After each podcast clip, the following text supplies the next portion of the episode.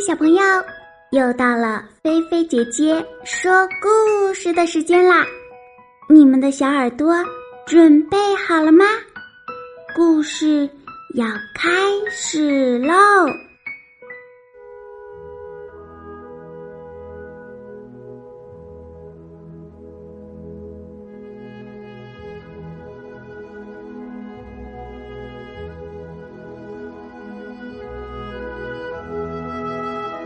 小螃蟹的梦。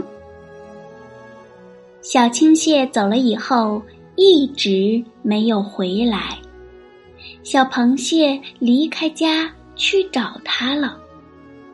走了很远的路，它看到一条长长的铁路，铁轨闪着光，一直通到它看不见的地方。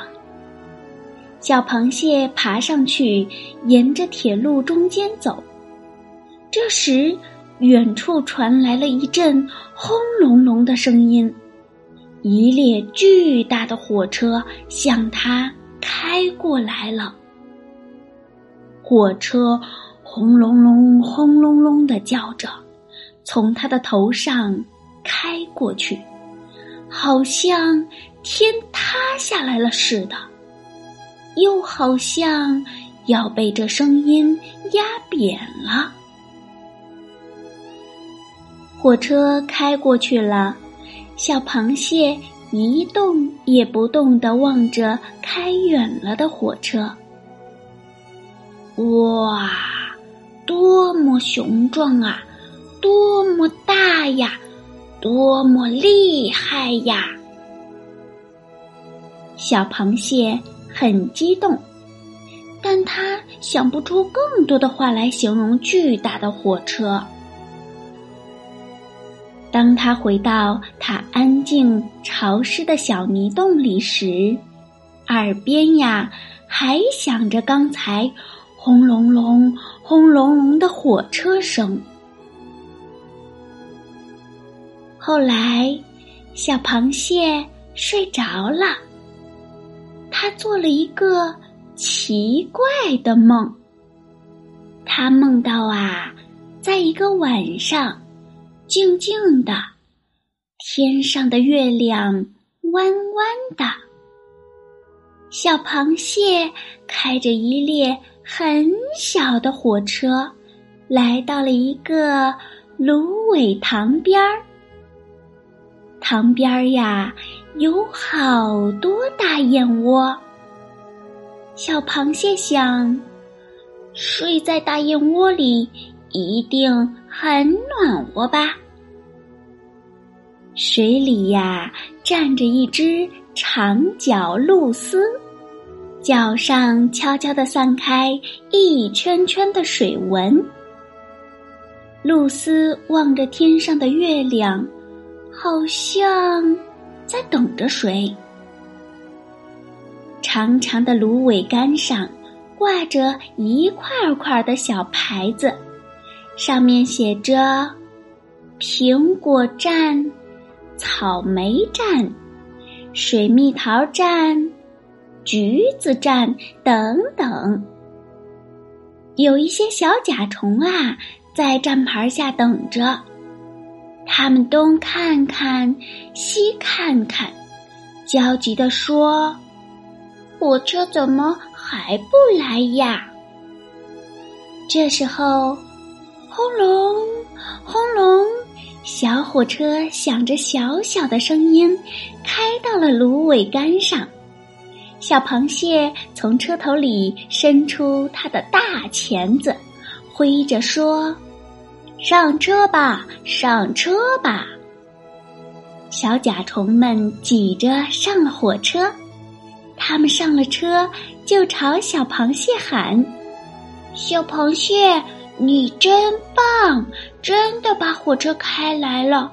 我们还以为你不来了呢。”小螃蟹挥挥钳子，大声说：“哪能呢？”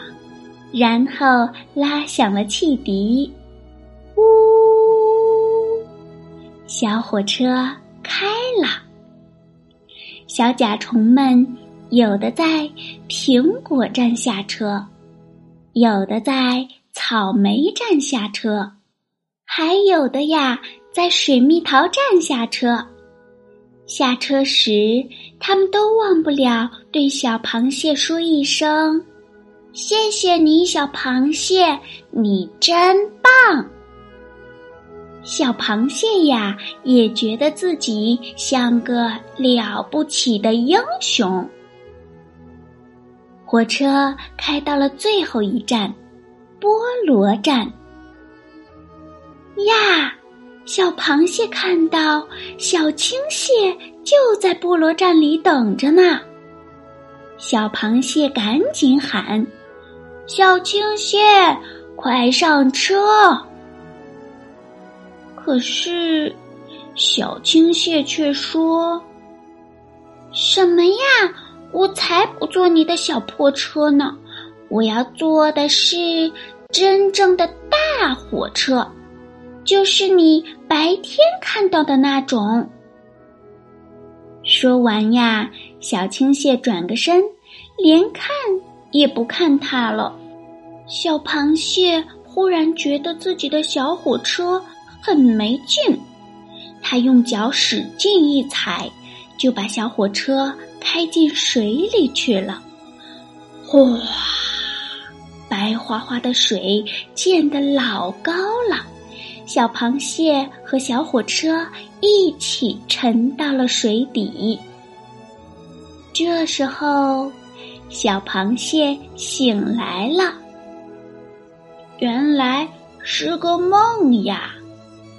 小螃蟹就再也睡不着了，他想：原来小青蟹是不喜欢坐小火车的，以后它回来了，我就带它去坐大火车，那样它就满意了吧？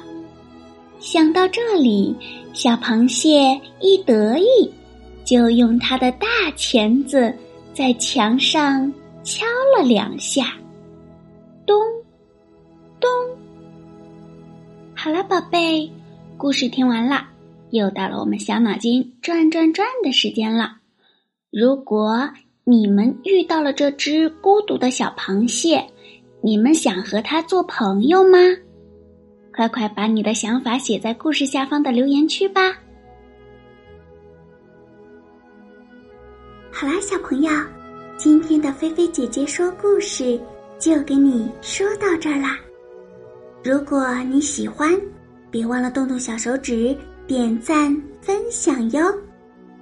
如果你想点播故事，那就在微信里搜索添加“菲菲姐姐”。哦，对了，如果你喜欢做手工的话，就在微信里搜索添加“爱高飞乐园”，记住。飞是飞翔的飞哟，小朋友，你躺好了吗？菲菲姐姐要对你说晚安啦，记得晚上啊，一定一定要盖好被子，不要踢被子哟。晚安，好梦哟。